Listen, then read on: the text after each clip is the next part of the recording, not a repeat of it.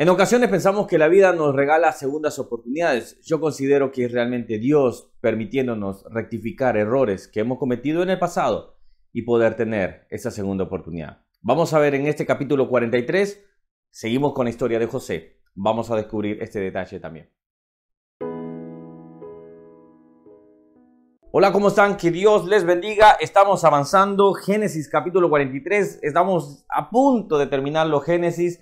Gracias por aquellos que me han acompañado desde principio al fin. Si no has visto algunos otros videos, te dejo acá toda una lista de reproducciones que tenemos de diferentes libros que ya vamos haciendo. Así que bueno, vamos a ver hoy Génesis capítulo 43 y empezamos con los personajes principales. Los personajes principales ahora nuevamente está en, en, en escena Jacob, por ejemplo, José y los hermanos de José.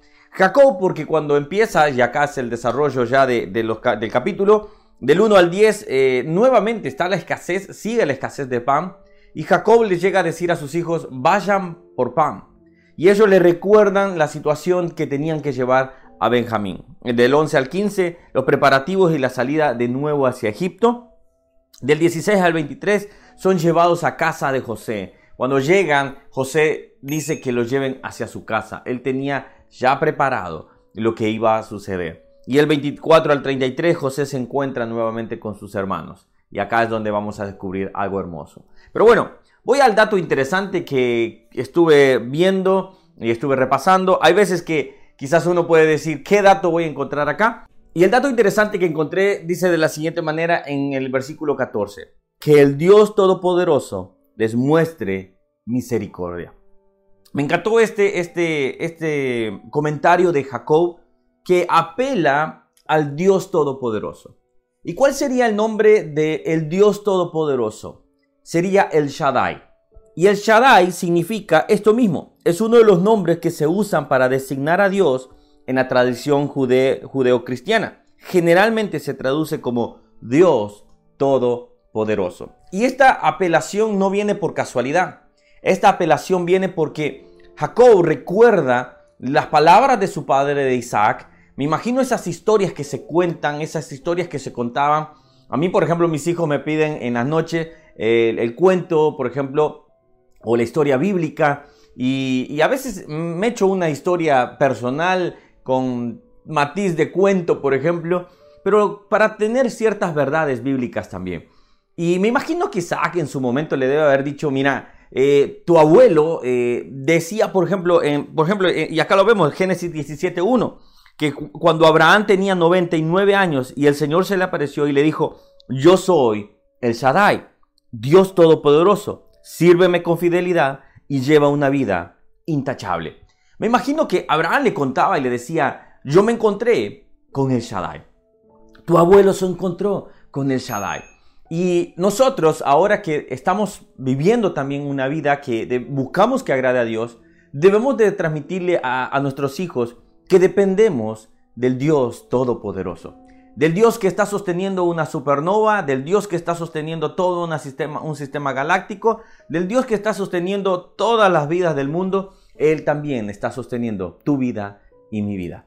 Y eso le debemos de compartir a nuestros hijos, debemos compartirle a las personas que, eh, compartimos diariamente. Le debemos decir, yo creo en un Dios todopoderoso. Así que el dato interesante que encontré eh, para este momento, para este capítulo, es que nosotros tenemos un El Shaddai, que es el Dios todopoderoso. Bueno, vamos a, ahora a la reflexión del día de hoy. Lo vemos en el versículo 34 que dice de la siguiente manera. También también llenó sus platos con comida de, propia, de su propia mesa y le dio a Benjamín cinco veces más que a los demás. Entonces festejaron y bebieron libremente con José. Dice que ellos fueron llevados a la mesa de José. Pero cuando le iban y los, los sentó en una manera o se sentaron en una manera ordenada, desde el primogénito hasta el último. Pero José cuando va a servir, cuando pide que sirvan, pide que sirvan a Benjamín cinco veces más, cuatro veces más. Era cinco veces más que los demás. Ahora, me imagino la cara de los demás. Ya primero había hambruna, había mucha hambre. Les sirven un buen plato, pero empiezan a ver que a Benjamín lo llenan de toda esa comida. Que Benjamín rebosaba entre comida. Y esa es la bendición que él estaba dando. Ahora, lo que me llama la atención y me gusta es como si José estaba haciendo una prueba nuevamente a sus hermanos. Recuérdense que ellos lo habían vendido a él. Recuérdense que ellos lo, lo, habían tirado en una cisterna.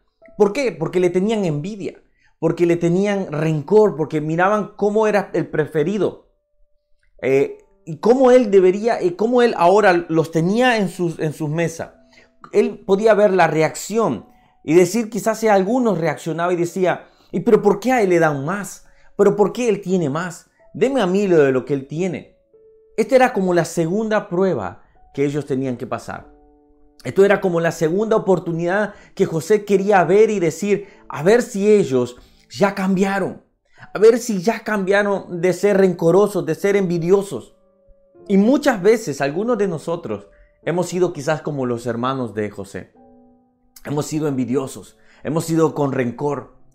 Pero nosotros tenemos la oportunidad de Dios. Dios nos sigue dando las segundas oportunidades. Es como José les estaba, los estaba observando, estaba viendo cómo iban a reaccionar, cómo Benjamín se volvía el preferido de José, cómo Benjamín, siendo el menor, estaba siendo exaltado más, pero porque él quería que fuera su preferido.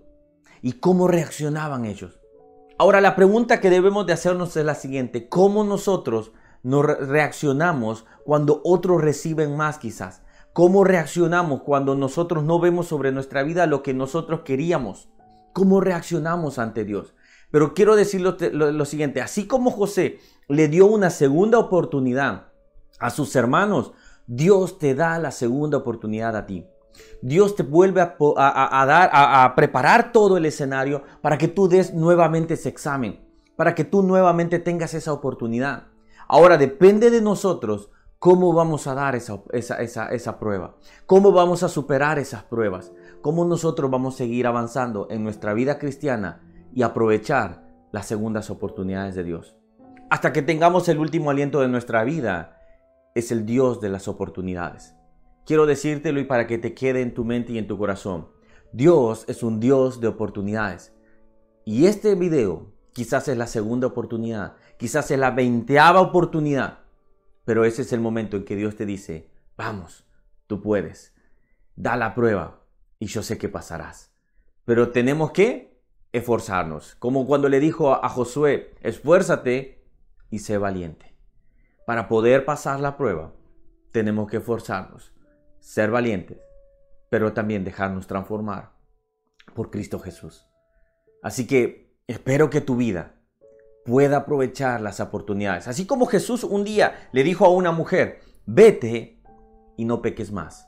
Así nosotros debemos de decirle a Dios, Dios, dame una segunda oportunidad. ¿Y sabes qué? Dios te la va a dar. Y confía en que tú puedes pasarla.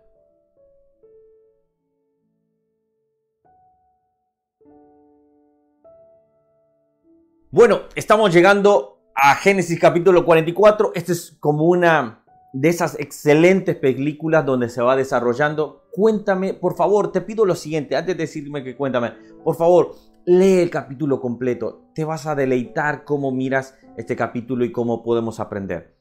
Déjame también tus comentarios, eh, dime qué es lo que más te ha gustado, qué es lo que te está impactando de esta historia. Y bueno, vamos a seguir el siguiente video con Génesis capítulo 44. Que Dios les bendiga y ya saben, suscríbete a este canal si no te has suscrito. Que Dios los esté guardando.